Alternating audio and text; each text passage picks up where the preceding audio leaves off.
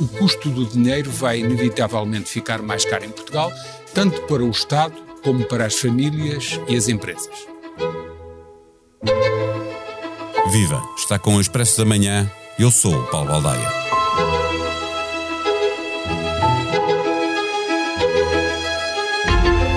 A inflação está demasiado alta e não permite manter os estímulos à economia ao nível do que tivemos nos últimos anos, em que chegamos a ter os juros com taxas negativas.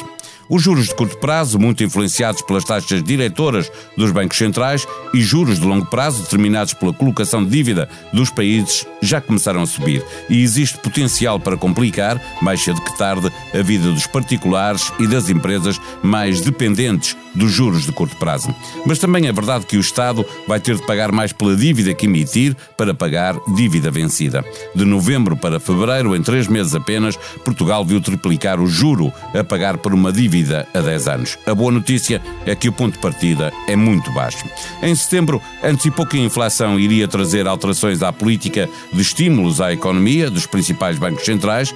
Em dezembro, contrariando o otimismo reinante, previu que os juros iriam começar a subir também na Europa e por arrasto em Portugal, regressa agora para uma conversa sobre a forma como a subida de juros vai afetar a nossa vida. É convidado do Expresso da Manhã o professor João Duque, colunista do Expresso e da SIC. O Expresso da Manhã tem o patrocínio do BPI. Invista no futuro sustentável da sua empresa. O BPI tem soluções completas para todas as fases do seu negócio. Banco BPI SA. Grupo CaixaBank.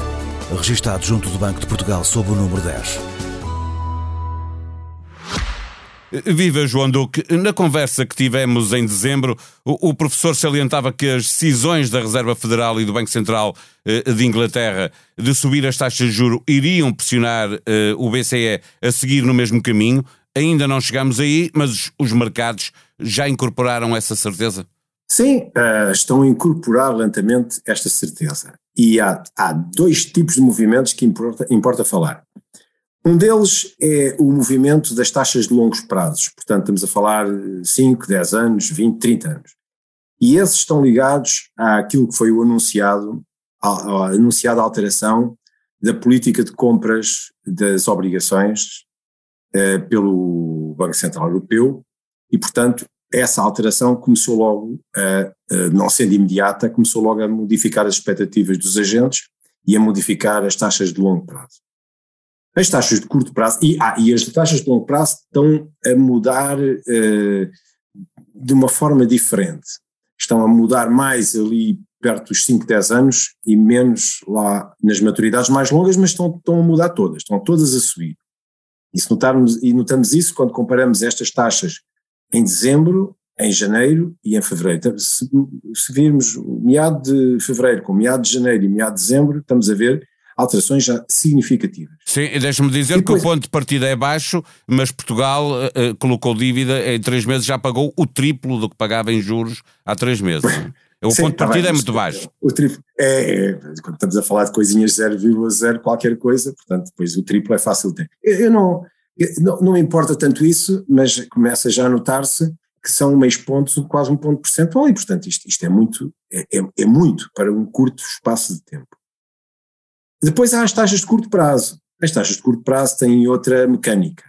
Um, e e, e por, porquê? Porque estão muito mais associadas àquilo que são as taxas de referência do Banco Central, porque os bancos com excesso de liquidez têm que tomar uma de duas decisões ou os emprestam entre os bancos ou entre, emprestam ao Banco Central. O Banco Central tem uma taxa garantida, cobra-lhe 0,5%, cobra-lhes nos depósitos 0,5% ao ano. Eh, e, portanto, meio por cento ao ano. As taxas de Euribor andarão perto daí, porque se, se começarem a, a, descer muito, os bancos emprestam ao Banco Central e, portanto, essa taxa de referência acaba por ser uma taxa indicativa para os, para os títulos, portanto, para os empréstimos de muito curto prazo e, e, e, também, portanto, depois para aqueles títulos de muito curto prazo, os bilhetes do Tesouro, etc. Aqui as, as alterações não têm sido tão evidentes, mas também estão a ser evidentes. E estão a pressionar, e, e está-se à espera que o Banco Central Europeu acabe por modificar estas taxas. Porque estas taxas são, acabam por ter impactos muito grandes porque elas, como estão referência, ou melhor, como estas taxas de referência acabam por impactar na Euribor, e a Euribor tem um peso muito importante na economia porque é um indicador de referência para empréstimos, nomeadamente à habitação, ele tem um impacto direto na, no bolso das famílias. Já lá vamos a e é essa é, parte do, do impacto. E é isso que faz importância aqui. E é por isso que o Banco Central Europeu usa isto para tentar, digamos assim, controlar um pouco a inflação. Deixe-me uh, uh, fazer uma pergunta ainda mais macro, uh, antes de irmos aí olhar para, para, as famílias e para as empresas também, não é? Porque também há um problema uhum. com, com a taxa de juros claro. para as empresas. nós estivemos 10 anos em trajetória descendente no que diz respeito ao custo da dívida pública. O Orçamento de Estado, que não chegou a ser aprovado, previa uma poupança de 300 milhões num universo de uhum. 5.100 milhões. Eh, eh, para 2022. Face ao que estamos a ver, eh, ainda é razoável inscrever esses valores na proposta que, que o Governo vai ter que apresentar novamente? Pois, um, vamos lá ver. A dívida que o Governo vai pagar agora é a dívida que foi emitida antes. E, portanto, a, a dívida que vai ser emitida, emitida há 10 anos, 20 anos, e, portanto, acaba por pesar pouco no cômputo geral da fatura que sabemos que vamos pagar de dívida durante o ano de 2022. A dívida de muito curto prazo, que é aquela que roda de 3 em 3 meses, ou melhor, ela está sempre 3 em 3 meses a vencer-se, mas é emitida há um ano, também praticamente durante todo o ano ela foi emitida no ano anterior, os próprios bilhetes do Tesouro, portanto, isto é, o, o banco, o, o Ministério das Finanças está relativamente salvaguardado em termos daquilo que é o custo da dívida para este ano. Para este ano ele está garantido, se continuar com esta política que é 3 em 3 meses emite, mas emite a um ano. Portanto, ele vai pagar os bilhetes do Tesouro que emitiu o ano passado durante este ano e vai pagar cupons de dívida que emitiu em anos anteriores este ano. Portanto, e o, o volume de é dívida é não é muito grande? O que há para rolar este ano, pergunto? Não, este, este ano está, já as contas está estão feitas, digamos assim. Agora, o ano que vem é que ele vai começar a sofrer e os anos subsequentes, porque é agora que começa a emitir a, a preços mais caros, ele vai começar a pagar mais caro. Primeiro, pouco, mas à medida que os anos vão vencendo, vão, vão morrendo linhas de investimento e criando novas, e essas todas vêm a um preço diferente. Portanto, aí sim nós vamos começar a sentir o preço, o efeito do preço. Mas o preço dos juros na dívida pública não é assim tão elevado quanto isso no curto prazo a dois, três, quatro anos aí começamos a sentir. É, regressemos então à Euribor e, a, e a, uh, à vida de, das pessoas, ao empréstimo da, da habitação. Uh, uh, é expectável a partir de que momento nas, na, que, que, a Euribor possa mexer e, e, que impacto é que isso pode ter no, num valor médio de um empréstimo de habitação? Bem, as Euribors estão a mexer, mas não tão fortemente quanto eu acho que acabará por acontecer e eu acho que o Banco Central Europeu vai mesmo mexer as taxas no segundo semestre deste ano. Se é no início do segundo semestre, junho, ou se é para dezembro, não sei. Mas eu, quer dizer, eu não estou a ver que uh, as tensões inflacionistas durante o ano venham a reduzir-se. E não vindo a reduzir-se, o Banco Central Europeu vai fazer alguma coisa.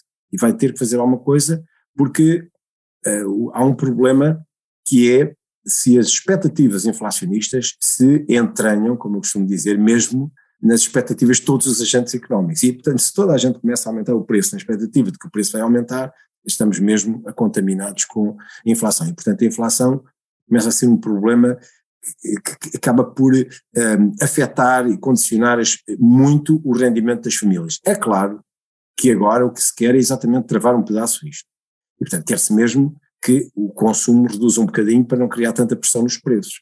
Mas note-se que há aqui um problema adicional, é que esta inflação, muita delas não é gerada internamente. E, portanto, nós podemos acrescentar à inflação que vem externamente por via das matérias-primas e de energia, aquilo que é a, a expectativas internas e então aí começamos a criar uma dupla inflação e então é mesmo um problema sério.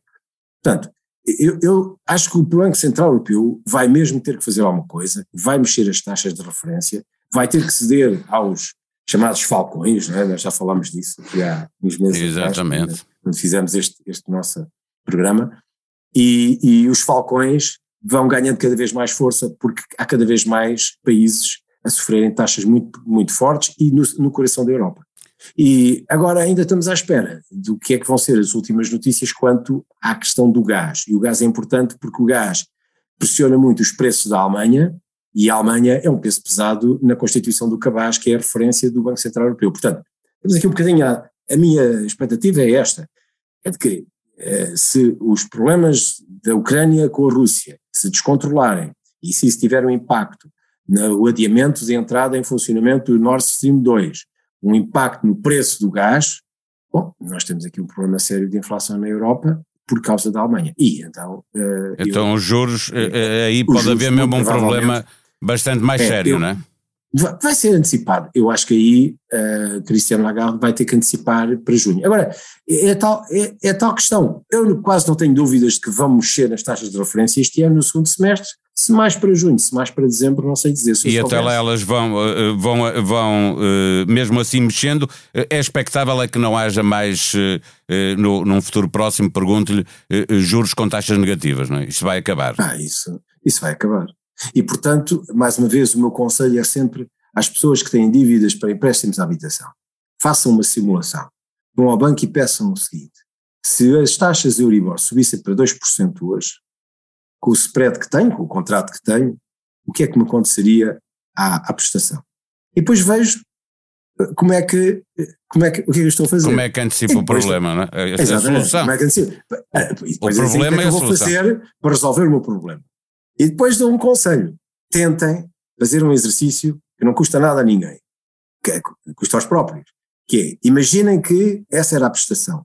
Peguem na diferença entre a prestação de hoje e a prestação que supostamente estavam a simular e poupem-na. É essa a minha a pergunta. A viver, e, e comecem a habituar-se a viver com aquilo que ficava disponível. É, é, é, a minha pergunta final mesmo, que tinha aqui eh, encadeada, que é empresas e famílias em Portugal têm um comportamento de cigarra ou de formiga? Poupam na bonança para enfrentar momentos mais difíceis ou não querem saber de criar as almofadas que permitem viver mais tranquilamente eh, as variações das taxas de juros, que eu estava a referir agora? O que é não é que, tem, que não é... temos poupado. Não, não temos poupado, não temos poupado, e isso também é, é, e, e, eu acho que há duas razões. Há uma, as taxas de juros não são incentivadoras. E então devia criar-se qualquer coisa que fosse uma alternativa.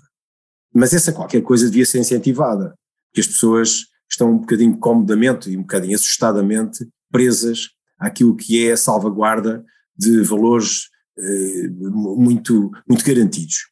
E, e, nós temos tido uma política nos últimos anos muito dirigida para o garantismo, para o garantismo. Quer dizer, toda, todo o discurso em Portugal é muito limitado, é sempre por baixo. É para o salário mínimo, é para a ausência de risco, é para a segurança, é para a saúde. portanto, nós temos sempre um discurso para salvaguardar e a segurança, a segurança. Ainda agora, a campanha eleitoral, o Partido Socialista ganhou a estabilidade, a segurança, a estabilidade, a segurança. Isto entranha-se na cabeça das pessoas. Ora bem, um país precisa de gente que tenha capacidade de empreender e que tenha capacidade para arriscar. Os portugueses são conhecidos no mundo hoje porque tiveram a capacidade de poder embarcar em naus, assumirem um risco brutal para onde ninguém ia e, e, e fazerem-se à vista. Exatamente, fazerem-se à vida. E isso é que lhes deu o rendimento e o colossal rendimento que depois deixámos fazer, enfim, não fizemos se calhar aquilo que devíamos ter feito, mas que tivemos um colossal rendimento do investimento que fizemos num risco elevadíssimo. Como chegámos ao Brasil, chegámos à Índia, bom, eh, isto é conhecido. Nós temos que voltar a fazer um bocadinho a cultura de incentivar as pessoas à poupança e à poupança com algum risco, mas de um risco controlado e um risco, eh, digamos, mitigado, porque há técnicas e há instrumentos e, e para o fazermos. Mas é preciso também exista algum incentivo. E esse incentivo não tem estado a acontecer. Não há incentivos fiscais, não há incentivos às empresas, não há incentivos às pessoas, não há incentivos em geral. Portanto, olhando tudo muito limitadamente para aquilo que é do princípio da salvaguarda, os portugueses normais, com um, com um dinheirito qualquer, metem no banco e têm garantidos que até 100 mil euros por, uh, por depositante está garantido. É. E, e, ficam contentes. Agora, além disso, acresce que eh, estamos muito, cada vez mais assentes numa ideia de que o Estado tem a obrigação de garantir tudo, de garantir as pensões, de garantir a saúde, de garantir, garantir, garantir. Pronto. Assim, com esta filosofia, não damos espaço a incentivar as pessoas, pelo menos por uma parte da sua, da sua, de, da sua dependência futura residir um bocadinho nos ombros de cada um. Isto é, cada um devia preocupar-se, não é no mínimo, mas para eh, acudir àquilo que, por exemplo, há de ser, há de ser as suas necessidades, e cada um terá diferentes necessidades, em função daquilo que é a sua poupança individual e não a poupança coletiva. Mas até agora não tem sido esse o estímulo e, e é o que temos.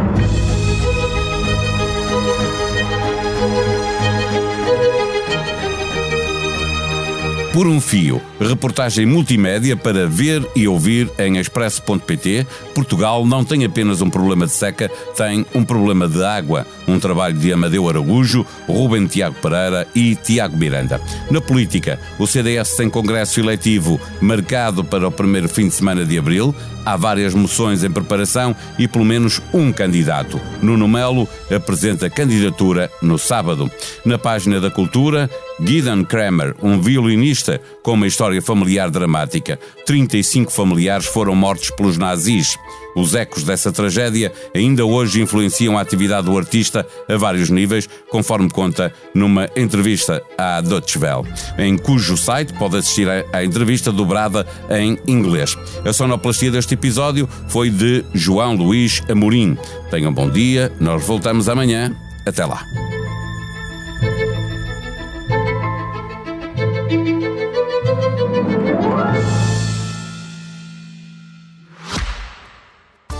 Expresso da Manhã tem o patrocínio do BPI. Invista no futuro sustentável da sua empresa. O BPI tem soluções completas para todas as fases do seu negócio. Banco BPI SA. Grupo CaixaBank. Registrado junto do Banco de Portugal sob o número 10.